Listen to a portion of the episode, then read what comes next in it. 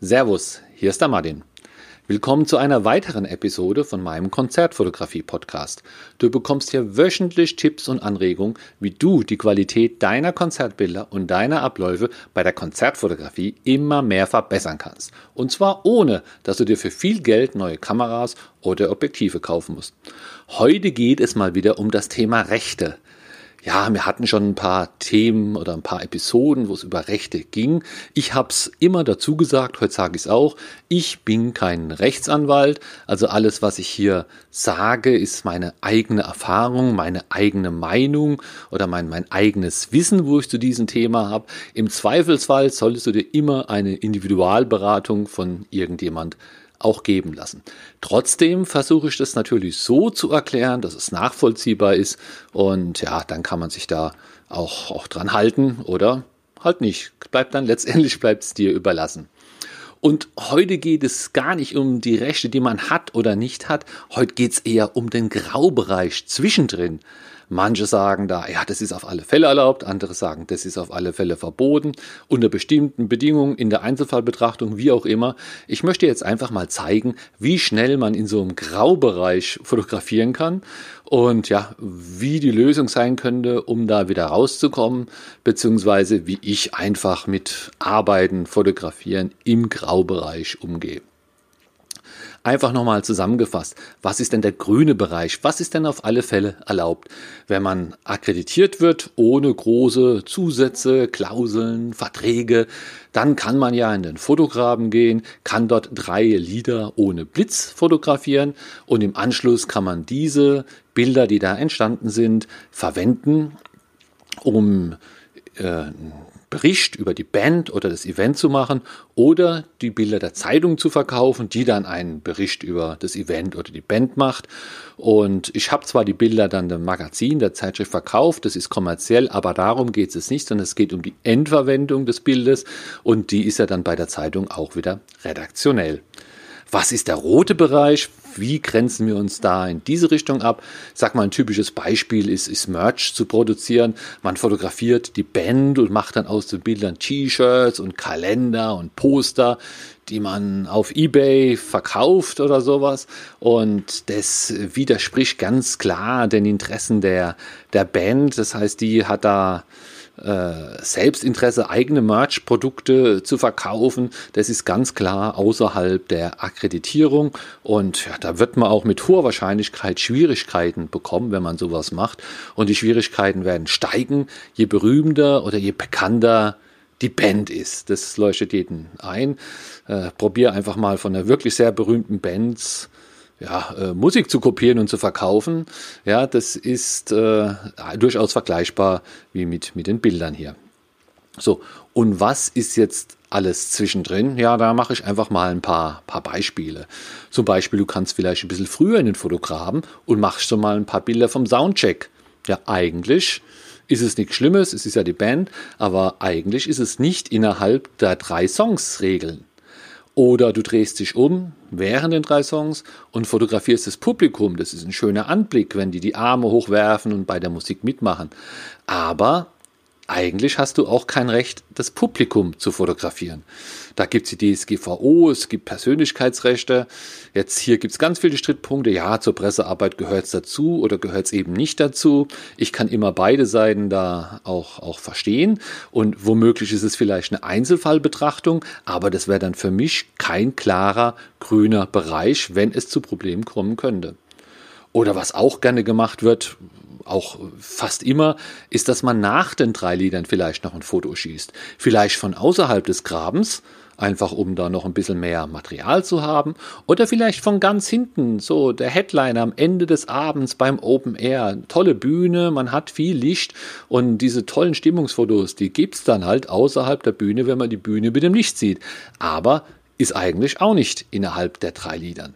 So kann man sich noch viel mehr Beispiele zusammenbasteln, wo man eigentlich Sachen macht, was alle anderen machen, aber ganz schnell außerhalb dieser Regel ist, dass man drei Lieder die Band fotografiert. Oder auch bei der Bildverwendung. Ja, wenn, wenn Bericht haben wir gesagt, ja, vielleicht macht man sich aber auch mal eine Visitenkarte als Konzertfotograf und da will man vielleicht auch ein Bildchen drauf haben. Kann man da jetzt so einfach ein Bild nehmen? Ich sag mal nein. Andere sagen, ja, das ist Portfolio. Nee, ist Visitenkarte. Also auch hier gibt's vielleicht Diskussionen und, und Einzelfallentscheidungen, was überwiegt, welches Interesse und wie auch immer. Aber äh, naja, ich zähle es in den Graubereich. Oder für eigene Werbung machen. Also ich habe ja auch meine Konzertfotografie-Workshops, aber ich werde mich hüten, da Konzertbilder von mir, von mir draufzunehmen, weil ich weiß, dass Künstler, wenn die für ein Produkt werben, ja, Geld wollen und Geld bekommen, äh, da, dann, wenn die das erfahren, dass ich mit denen Werbung mache für meinen Workshop, dann gefällt es denen äh, sicher nicht, ja. Und es gibt jetzt dann auch ganz verzwickte Situationen. Die Band will zum Beispiel ein Bild von dir für einen Flyer nutzen. Hört sich ja im ersten Moment alles ganz gut an. Jetzt kannst du der Band ja auch das Bild geben, aber du hast ja eigentlich nur redaktionelle Rechte an dem Bild. Das heißt, du könntest ihn eigentlich nur nutzen, das Bild nur nutzen für, ja, für Artikel. Und jetzt will, soll aber ein Flyer draus gemacht werden. Wo kommt jetzt dieses fehlende Recht her, was die Band braucht? Nicht immer ist es so, dass einfach auch das Bandmitglied es entscheiden kann, weil umso größer die Band, desto komplizierter die Verträge, international, Management, Promoter, Veranstalter, wer da alles mitspielen kann. Da ist es nicht der, der Bassist, der über so ein Bild entscheiden kann, sondern es, äh, da kann es wesentlich komplizierter werden. Das heißt, nur weil jemand in der Band spielt, heißt es noch lange nicht, dass der alles mit deinem Bild machen könnte, selbst wenn du einverstanden bist. Oder das trifft auch zu, wenn du es an Dritte für andere Zwecke verkaufst, ja. An die Disco, wo vielleicht die Band demnächst spielt, die ein Werbeplakat drucken will. Eigentlich findet es jeder vernünftig, ja, auch die Band, weil dann kommen mehr Leute, die Disco findet es vernünftig, ich finde es vernünftig, aber du hast eigentlich nicht das Recht, was der Disco-Betreiber hier in dem Fall, Fall braucht. Also obwohl die Sachen alle sehr ja, sehr logisch sind und auch oft sehr gewollt sind und auch äh, immer wieder gemacht werden, sehe ich diese Sachen im, im Graubereich, weil sie halt einfach außerhalb der Regel sind, Three Songs No Flash. Du kannst dir das auch immer so verdeutlichen. Stell dir vor, du trägst an, hallo, ich möchte fotografieren äh, für das Magazin ABC aber wenn du das jetzt auch nehmen würdest für deine Visitenkarte, dann könntest du ja auch anfragen, hallo, ich möchte fotografieren für das Magazin ABC und als Foto für meine Visitenkarte. Oder und ich fotografiere auch nicht nur drei Lieder, sondern zum Schluss auch noch ein bisschen. Also du, du merkst, deine Anfrage wäre dann anders und wenn du das so formulierst, dann hört es sich gar nicht mehr so standardmäßig an, als ob das alles äh, so, so in Ordnung wäre. Lange Rede, kurzer Sinn. Wie kommt man aus diesem Graubereich raus? Eine Lösung ist natürlich den Rechteinhaber fragen. Ja, also wenn du jetzt äh, die Band fotografieren willst und aus irgendwelchen Gründen willst du mehr wie die ersten drei Lieder fotografieren, ja, dann frag doch einfach so an. Ja, sag die die Band ist ist wichtig, du hast einen Auftrag, was auch immer. Du brauchst hier nicht drei Lieder, du müsstest die Band alle Lieder fotografieren. Du siehst ein, dass es nur drei Lieder aus dem Graben geht, die anderen fotografierst du gern von, von außerhalb. Und wenn du dann deine Akkreditierung bekommst, dann hast du ja auch hier die Zusage und auch de deine Rechte. Aber einfach fragen. Oder äh, ja, beim Publikum ist es ein bisschen schwieriger mit der DSGVO, da nutzt auch Fragen nichts. Oder bei der, bei der Bildverwendung, ja, wenn das Bild verwendet werden soll, vorhin hat man das Beispiel, die Disco will Werbung machen, ja, dann einfach den Rechteinhaber fragen. Und hier kann halt wirklich das Problem sein, wer ist denn der Rechteinhaber? Wen fragt man denn? Und wir haben es vorhin kurz diskutiert. Es ist nicht einfach immer der Drummer oder der Bassist oder der Sänger oder das Management. Das kann teilweise sehr verzwickelt sein. Äh, es kann auch für dich sehr kompliziert werden, wenn du den finden willst. Äh, du könntest da einfach eine Frage stellen an eins der Bandmitglieder. Wenn die es okay finden, ja, dann hast du ja eine schnelle, schnelle Antwort. Aber glaub mir, bei größeren, bei größeren Bands ist es dann auch ja, deutlich komplizierter. Also mein Tipp ist hier ganz klar im grünen Bereich bleiben. Ja, also einfach nur machen, für das man akkreditiert ist, wie Songs No Flash. Das ist auch jeden, dem, dem, der mich fragt, was, was ich so sag. Das ist analog mit der Frage, wie schnell darf man in der Stadt fahren? Da sage ich ja auch 50. Ja.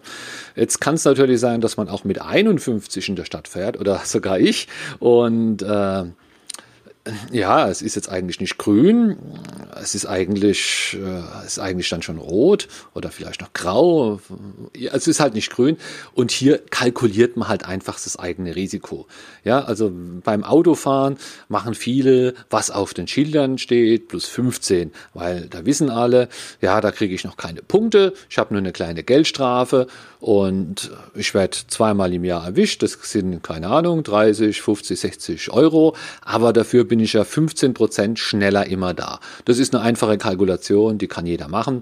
Oder auch wenn große Firmen Garantie geben oder sowas. Das ist ja einfach alles nur eine, Risikokalkulation. Was kostet es mich, das Produkt besser zu machen, zu den Kosten, wenn, wenn ich die Garantieleistung erbringen muss. Das ist einfach risikokalkuliert und das empfehle ich auch ja, den Profis das zu machen. Ja, die kalkulieren sowieso schon, ob sie hinfahren oder nicht, immer, immer ihr Risiko.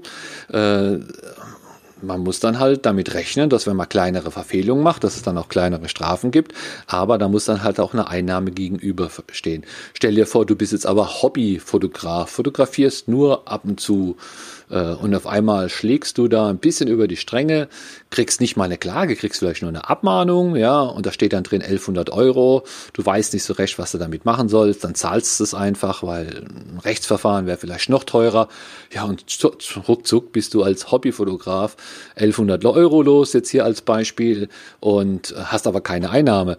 Also hier den Hobbyfotografen empfehle ich also wirklich, den akkreditierten Hobbyfotografen, ganz klar nur innerhalb der Regeln Regeln zu, zu bleiben, denn sonst hast du eigentlich nur Probleme und keinen Vorteil, dass das Bild ein paar Klicks auf Facebook bringt oder ein paar Freunde auf Instagram. Ja, das ist, nutzt dir auch nichts, wenn du, wenn du Geld zahlen musst, ja. Ja, ich weiß, mit der Folge setze ich mich schon ein bisschen in die Nesseln, weil man auch immer das Halbwissen hat, was ist Graubereich, was ist Einzelfallentscheidung. Äh, vielleicht kannst du ja auch hier, hier ein bisschen mal was dazu beitragen. Und ich will da nicht wissen, wie es immer gemacht wird oder wie es die anderen denn auch machen, sondern gibt es irgendwo, wo steht denn das, dass man Visitenkarten machen darf oder äh, mit, mit solchen Bildern. Also wenn es solche Regeln irgendwo denn gäbe oder solche Gesetze, dann wäre das super, dann könnte man das in den grünen Bereich packen und dann wäre uns allen geholfen. Aber ich sehe das immer noch so, obwohl ich da immer von allen sage, nee, das kann man doch machen, kann man doch machen ich bin da eher der Vorsichtige und gerade wenn ich hier jetzt online oder einen Podcast oder beim Workshop Sachen empfehle, empfehle ich auch heute nochmal abschließend, bleib im grünen Bereich, mach genau die Sachen, wozu du akkreditiert bist und dann solltest du da eigentlich auch keine Probleme haben. Dann mal Tschüss, bis zur nächsten Woche.